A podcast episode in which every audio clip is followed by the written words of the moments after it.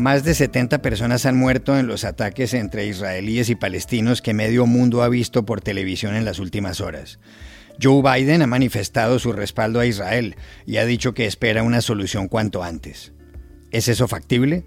Para entenderlo, hablamos ayer con Haisam Amira Fernández, conocido investigador del Real Instituto Elcano de Madrid.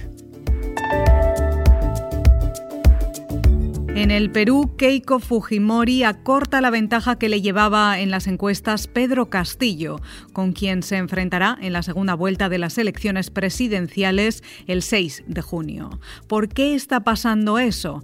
El escritor y periodista peruano Renato Cisneros nos dio las claves del asunto. Las Seychelles, un archipiélago en el Océano Índico, son el país del mundo con el mayor porcentaje de habitantes vacunados contra el coronavirus, pero también el país donde están creciendo más los contagios. ¿Por qué? Racing Vanier, periodista de la agencia de noticias de las Seychelles, lo explica en el episodio de hoy. Hola, bienvenidos a El Washington Post. Soy Juan Carlos Iragorri, desde Madrid. Soy Dori Toribio, desde Washington, D.C.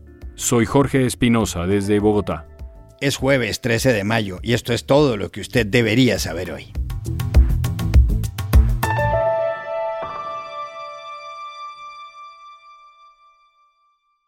Nuevamente se ha recrudecido el conflicto árabe-israelí.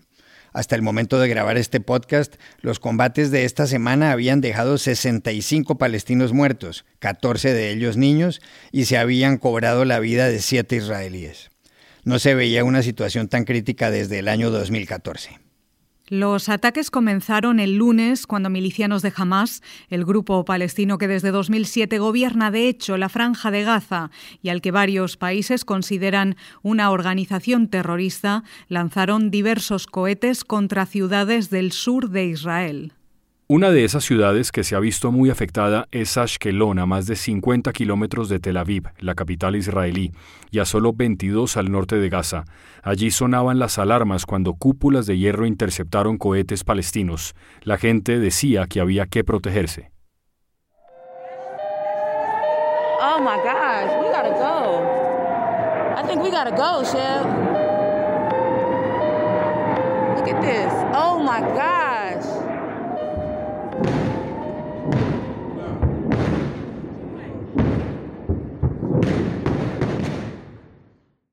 No solo Ashkelon, con sus 110.000 habitantes, fue objeto de parte de los mil cohetes lanzados por Hamas. También Lod, donde viven más de 70.000 personas y que se encuentra a 16 kilómetros de Tel Aviv. En sus calles hubo incluso enfrentamientos entre judíos y musulmanes.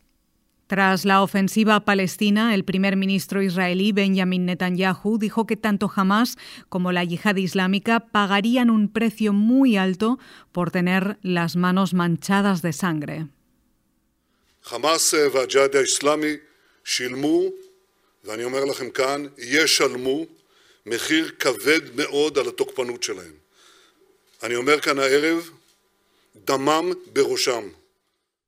La respuesta de las Fuerzas Armadas de Israel fue muy severa. Un bombardeo en Gaza hizo desplomar la Torre Hanadi con sus 13 pisos. Se dice que jamás tenía oficinas en el edificio. El estruendo se escuchó varias calles a la redonda.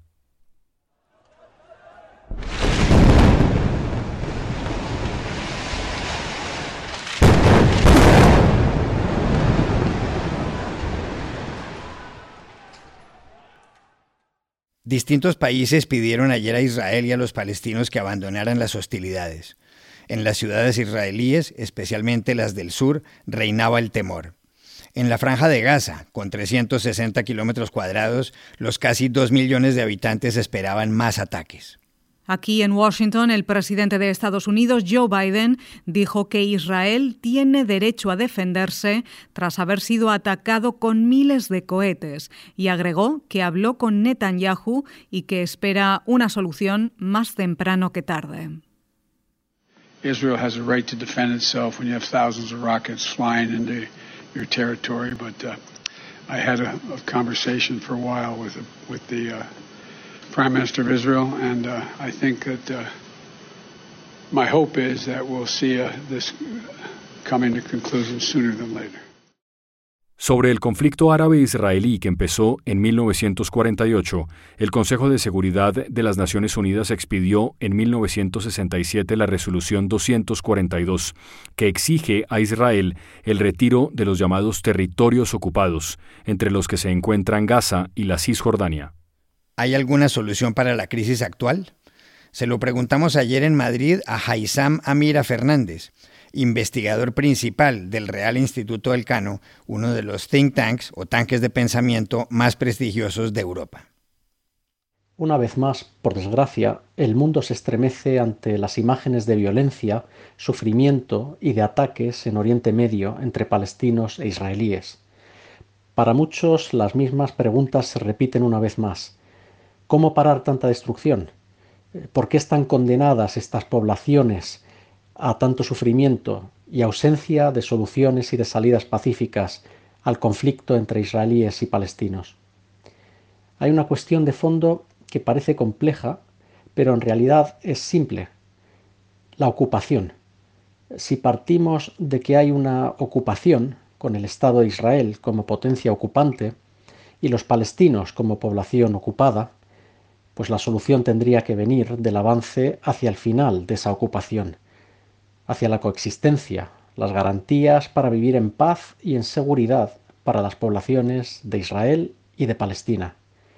Si por el contrario se cree que no hay ocupación y que no hace falta avanzar hacia una solución pacífica, entonces todo se limita al ámbito de la seguridad, de las acusaciones de terrorismo, de la deshumanización del otro, el ataque, el contraataque y la venganza, y esto lo único que garantiza es que se vuelvan a repetir situaciones de violencia, de sufrimiento, de destrucción, de siembra del odio y de alimentar a los extremos y a los polos que no desean ver esa paz en ambos lados. Y esto, por desgracia, es lo que estamos viendo una vez más.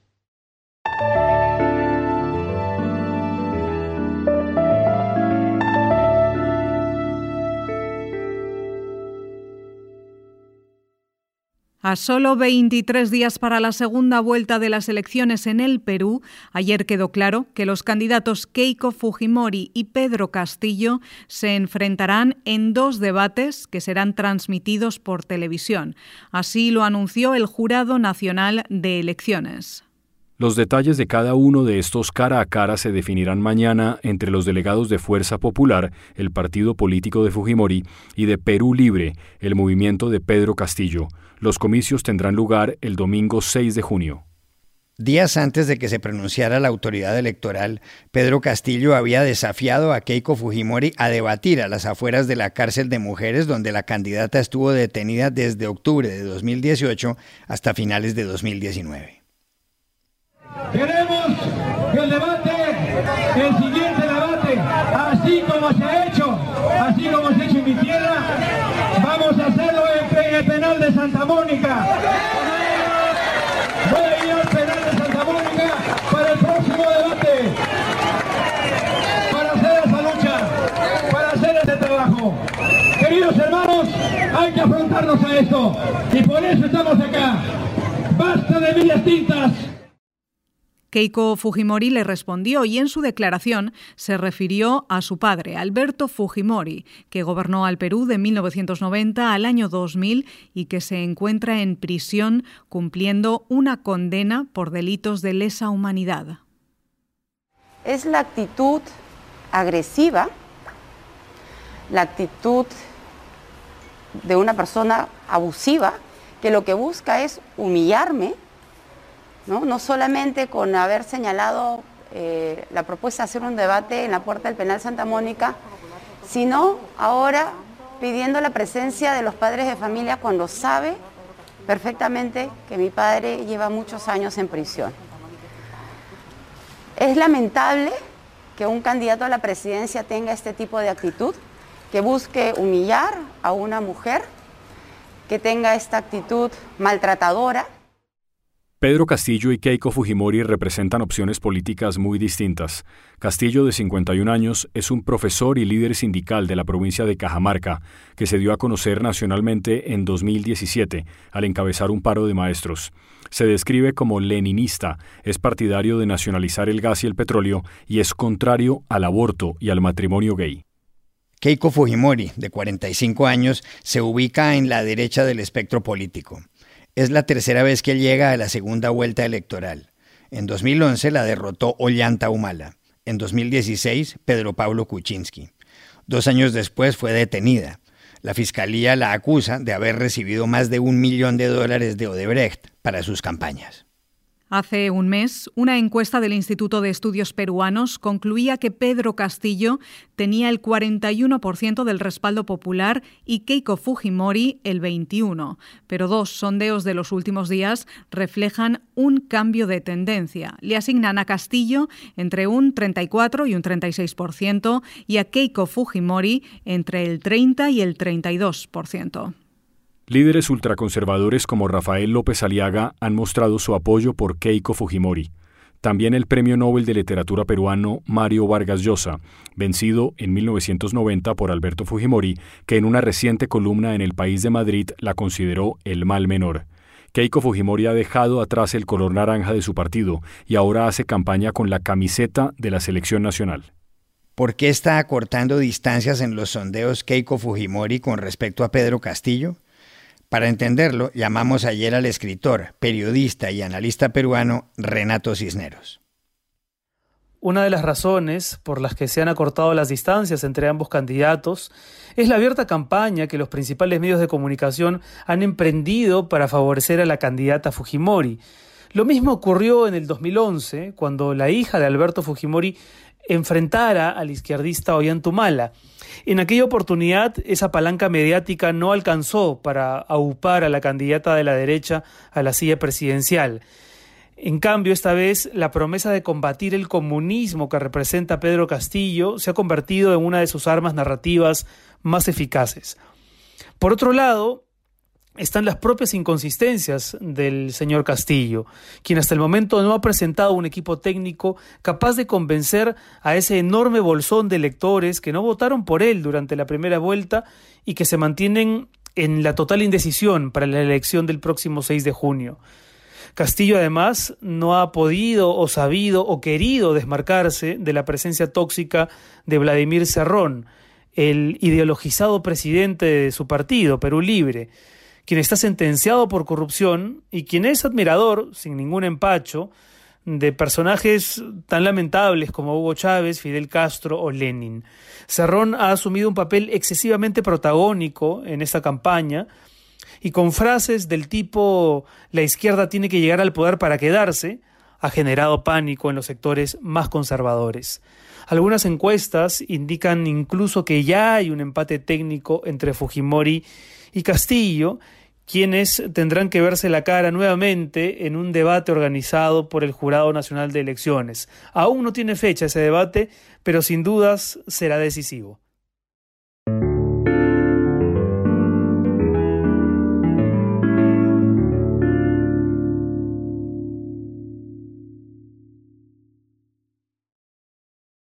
Suena paradójico, pero el país con el mayor porcentaje de personas vacunadas contra el coronavirus se ha convertido en aquel donde hay ahora mismo más contagios. Se trata de Seychelles, una nación de 98.000 habitantes compuesta por 115 islas en el Océano Índico. Las Seychelles, como se conoce a este país, situado a 1.700 kilómetros de la isla de Madagascar, en el oriente de África, lograron su independencia en 1976. Su mayor ingreso proviene del turismo de playa generalmente europeo. Victoria, la capital, es la única ciudad. A principios de año, según informó este periódico, The Washington Post, el presidente Wavell Ramkalawan prometió vacunas gratis para los turistas. El 60% de ellas eran de Sinopharm y el resto de AstraZeneca.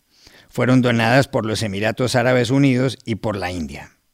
Hace un mes, más del 60% de los habitantes estaban vacunados con las dos dosis, es decir, inmunizados. Ni siquiera Israel había logrado algo así. Pero la semana pasada se dispararon los contagios. Se contabilizaron 100 casos diarios. Porcentualmente hablando, esta cifra superaba la de la India. Alarmante. ¿Por qué ocurrió esto? Desde Victoria, Racine Vanier, editor jefe de la agencia de noticias de las Seychelles, nos dijo que el 30% de la población no quiere vacunarse y que desde marzo, cuando se reabrió la actividad turística, muchos visitantes no usan mascarilla ni toman precauciones. 30% of the population don't want to be vaccinated here in Seychelles. And when you look at the figure of those who are infected right now, it's mostly the people who don't take the vaccine. And this is why you have this kind of number. Uh, you know, since the, the end of March, the Seychelles have reopened the tourism industry, and now we have tourists that is walking freely in uh, the town and uh, different island here. And maybe for the, those Seychellois, they think that maybe uh, the situation of the COVID is under control and they are more lazy and walking maybe without mask, without taking all the precautionary measure that we were in place here in Seychelles.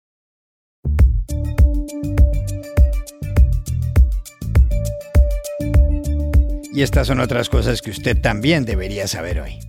Un comité de expertos independientes, al que la Organización Mundial de la Salud les encargó evaluar la gestión de la pandemia del coronavirus, acaban de concluir que la catástrofe podría haberse evitado y que la reacción fue lenta. El informe dice que la respuesta de la organización y de muchos gobiernos constituyó un cóctel tóxico, porque en febrero de 2020 perdieron mucho tiempo antes de tomar medidas, y agrega una expresión muy fuerte. Dice que la pandemia ha sido el momento Chernóbil del siglo XXI. En el mundo hay 160 millones de casos de coronavirus y ha habido 3.322.000 muertos.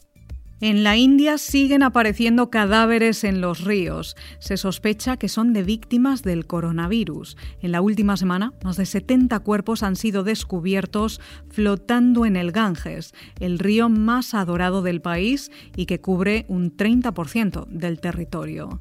La prensa sugiere que los cuerpos han sido arrojados al agua por el alto costo de incinerarlos y porque los crematorios no dan abasto.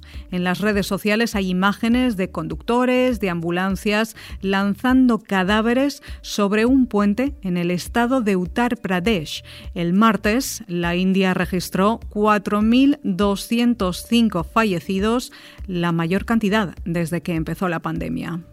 En Estados Unidos, el famoso Ellen DeGeneres Show, el programa de humor de Ellen DeGeneres, llega a su fin. Después de 19 años y más de 3.000 emisiones se acaba el año entrante. El anuncio lo hizo la propia comediante en The Hollywood Reporter, donde dijo que el espacio televisivo ya no constituye un desafío.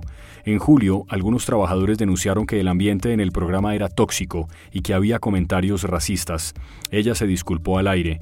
The Generous, de 63 años, ha señalado que esas acusaciones no influyeron en la decisión. Según Nielsen, en septiembre el programa tenía 2,6 millones de televidentes. Ahora tiene un millón menos. Y aquí termina el episodio de hoy de El Washington Post, El Guapo. En la producción estuvo Cecilia Favela. Por favor, cuídense mucho.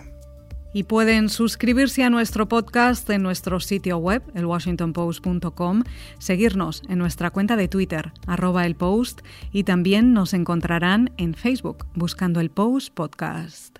Chao, hasta mañana.